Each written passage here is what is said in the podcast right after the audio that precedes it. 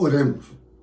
Señor, una vez más, tú nos concedes el privilegio de confrontarnos con tu palabra, mirarla de cerca, estudiarla y por la unción y dirección de tu Espíritu Santo, proclamarla y recibirla. Ayúdanos ahora a así hacerlo cuando en Cristo lo pedimos. Amén. A Dios y solamente a Dios sea la gloria. Es interesante cuando uno analiza la historia y aún la vida de uno mismo. Uno se encuentra que constantemente hay una lucha por encontrar camino, por abrir camino. Y hay seres humanos que se han destacado a través de toda la historia, hombres y mujeres, por ser hacedores de camino. No hay cosa más triste que alguien que estorbe un camino, pero no hay algo más alegre ni más feliz que un ser humano que ayude a abrir camino. Las generaciones pasadas pensaba que el hijo o la hija mayor tenía una responsabilidad especial.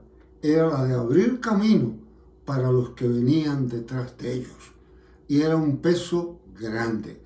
Los que se mudan a otras comunidades, y eso lo hemos vivido en Puerto Rico en una forma muy especial con las personas que se mueven de la isla, sienten el peso de abrir camino para los que vienen detrás de ellos, los que ocupan una profesión, sea la que sea, o los que hacen un trabajo, o los que asisten a una institución, de una manera especial sienten el peso de abrir camino.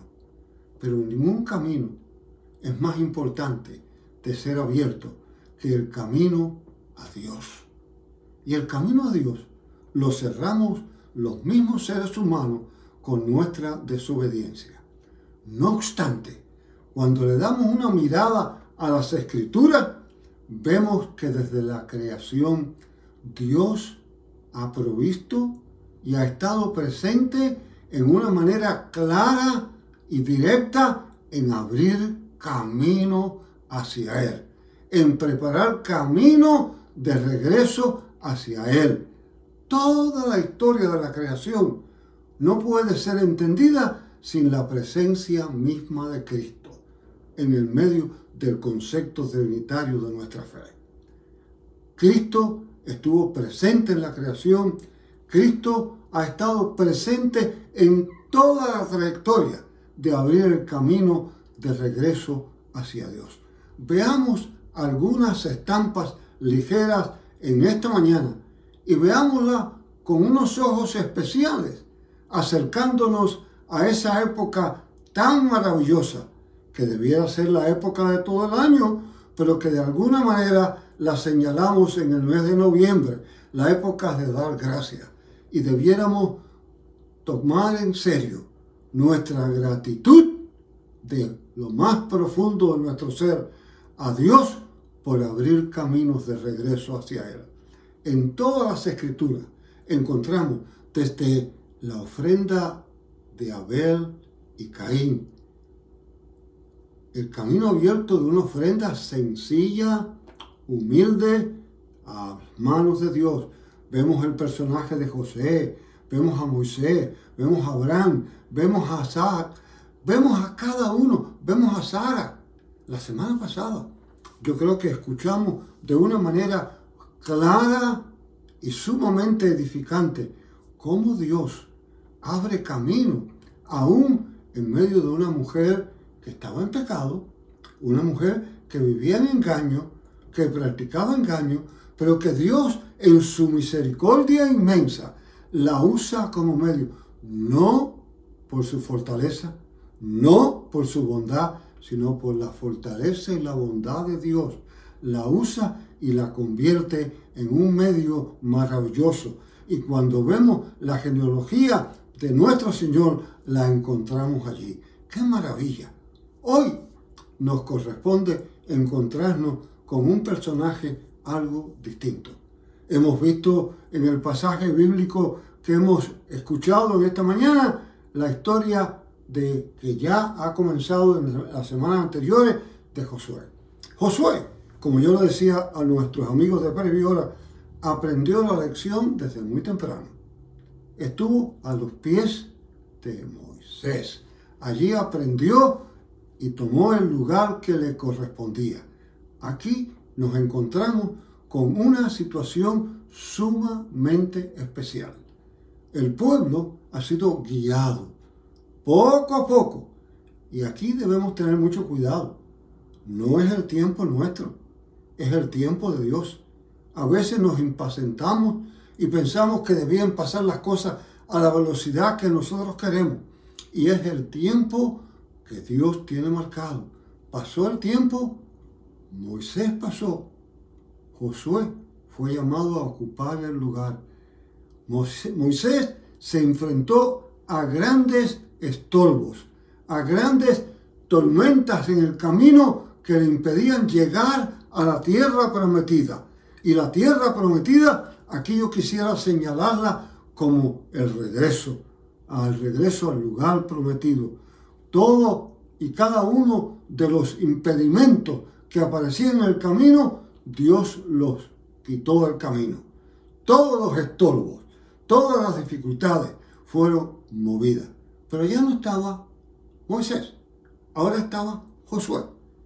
A Moisés se le presentó una de las grandes dificultades y era pasar el Mar Rojo. El Mar Rojo era el gran aguante para pasar al pueblo. Dios en su misericordia lo abrió y lo permitió pasar. Ahora nos encontramos que la, el gran parada, el gran golpe que no les permitía al pueblo llegar a la tierra prometida era el río Jordán. Allí estaba el Jordán y estaba crecido. No había forma de pasar sobre él para entrar a la tierra prometida. Era el gran obstáculo, era la gran dificultad, era el río Jordán. De nuevo, se toman los tres días que ya fueron explicados la semana pasada y Dios sigue hablando a Josué. Y le pide que tome y mande a los sacerdotes tomar el arca y pasar el Jordán. Déjenme hacer una parada pequeña aquí. Vamos a entender un poquito el arca. ¿Qué era el arca? El arca era un cofre, un cofre de un tamaño respetable, hecho de madera de acacia, revestido de oro, todo de oro y en el tope dos terubines de oro puro. Dentro de ella estaban las tablas de la ley. Se habían puesto las tablas de la ley como un recordatorio del pacto de Dios y como una continua seña de la presencia de Dios. En algún otro momento se puso una jarra de oro con pedazos de maná recordando la provisión de Dios y al mismo tiempo se puso la vara que usó Moisés, recordando el poder de Dios. Eso era lo que estaba en el arca. En el arca habían cuatro argollas al final, donde pasaban unas varas de madera revestida de oro. Y nunca, absolutamente nunca, los sacerdotes tocaban el arca. Esto tiene un significado que me parece importante recordarlo. No era la manipulación de la religión, no era la manipulación de los seres humanos, no era lo que ellos querían hacer, era la presencia maravillosa de Dios. No tocaba por los seres humanos, sencillamente ellos llevaban el arca de un lugar al otro.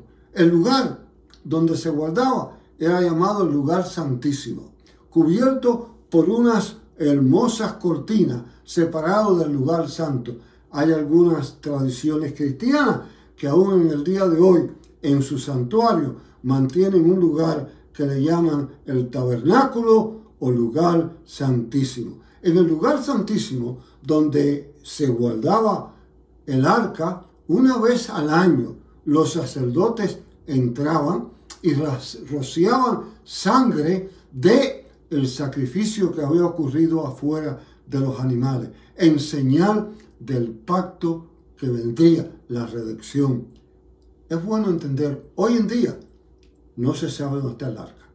Sí se sabe que en la época en que se tomó Jerusalén, al llegar al templo, no estaba el arca y se, se entendió que no estaba y hay señales bíblicas de que el arca hoy no es necesaria, porque el pacto es Cristo. Cristo es el pacto perfecto, la presencia de Cristo de abrir el camino de regreso a Dios, de abrir el camino perfecto de regreso a Dios. No era necesaria una arca llevando una ley, era Cristo mismo el que lo hacía. Por consiguiente, Josué da la orden. Le dice a los sacerdotes que tomen el arca y pasen el Jordán. Importante para ti y para mí. La presencia de Dios siempre tiene que ir frente a nosotros para lograr romper las barreras, para lograr echar fuera los impedimentos. Va frente a nosotros de una manera real la presencia de Dios y tan pronto los sacerdotes tocan el agua en el Jordán que ha estado, crecido, se abre. El mismo Dios que estuvo con Moisés está con Josué. El mismo Dios que abrió el mar rojo, abre ahora el Jordán.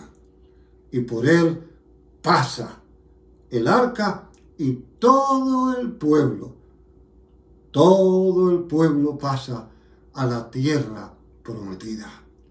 Josué cumple el objetivo de llevar en el camino a su pueblo obedeciendo a la voluntad de Dios, obedeciendo a la voz de Dios. ¿Quién realmente abre camino? ¿Quién realmente abre el camino de tu vida y de mi vida? ¿Quién realmente nos capacita para el camino de regreso a Dios si no es Jesucristo mismo? El que de todo lo difícil de la historia nos hace acercarnos a las manos poderosas y bondadosas de Dios.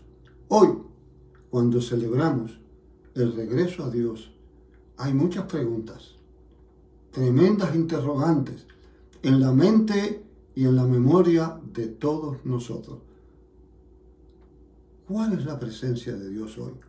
La presencia de Dios está en su palabra. La escuchamos, la sentimos, la seguimos.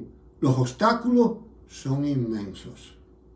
Ante nosotros, situaciones económicas, situaciones de salud, situaciones de pandemia, situaciones de separación, situaciones políticas, todas están allí frente. Se convierte en un Jordán sumamente crecido, en un Jordán inmenso. Yo no sé de qué tamaño es el Jordán tuyo. Yo sé de qué tamaño es el mío. Pero yo no sé de qué tamaño es el Jordán tuyo al cual tú tienes que pasar. Y tienes que pasar con gratitud. Al acercarnos a la acción de gracia, la nos acercaremos con verdadera gratitud. Pero yo sí sé que el Dios de Moisés, el Dios de Josué, es el Dios tuyo y es el Dios mío. El Dios que abrió el mar rojo, el Dios que abrió Jordán, abrirá los impedimentos que están frente a nosotros y nos permitirá seguir el camino firme. Hay un gran peligro y es el peligro de la discordia, y es el peligro del desánimo, es el peligro de perder de vista quién es el que tiene el control, quién es el que dirige, en quién confiamos para que nos haga pasar los obstáculos. Hace tiempo yo veía una historia que me llama la atención, para que uno encuentre realmente el camino y para que uno disfrute de manera real la presencia de Dios, tiene que haber agradecimiento. Y para que exista agradecimiento, tiene que haber entrega. Y para que entrega y viva entrega, tiene que haber conocimiento de Dios. Al acercarnos a estos días, me parece que es importante reaccionar, reflexionar sobre nuestro entendimiento de la gratitud en el conocimiento de la palabra de Dios y la acción que llevamos día a día. Esta historia danesa que yo leí hace varios años habla de esa época de migración de las aves que es tan importante y una bandada inmensa de patos salvajes estaba emigrando de un lugar frío a un lugar un poco más caliente. Uno de los integrantes de la bandada, uno de aquellas aves, se sintió extremadamente cansado y la tentación fue inmensa al pasar sobre una granja en un lugar determinado donde había muchos patos alimentándose y tranquilo. Decidió bajar allí, alimentarse, pasar un tiempo y cuando sus compañeros de bandada regresaran, levantar el vuelo e ir con ellos. ¿Qué pasó?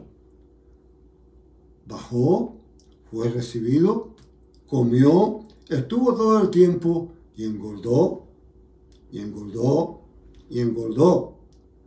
Al llegar el momento oportuno, sintió el granido de sus compañeros de bandada que venían. Trató de levantar el vuelo, pero tan pronto abrió la sala a un par de pies se cayó.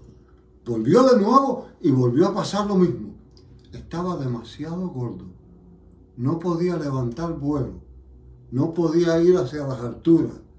Tenía que estar en lo bajo. Hoy, al acercarnos al día de acción de gracia, muchos nos hemos acomodado. Muchos hemos perdido de vista que tenemos que levantar vuelo con la palabra de Dios. Tenemos que levantar vuelo con Él y confiar sencillamente que Él nos guiará. Él abre el camino. Él dirige el camino. Tú y yo, como el ejemplo de Josué, nos corresponde aprender de Él. Qué maravilla que esta acción de gracia, con todas las dificultades que nos rodean, podemos nosotros ver a Cristo frente a nosotros, guiándonos de regreso al Padre. Así nos ayude Dios. Oremos. Señor, tú nos has oído y sabes de nuestras inquietudes, de nuestras necesidades. Te pedimos que nos guíes y nos permitas el camino de regreso a ti con confianza y libertad. En Cristo Jesús. Amén.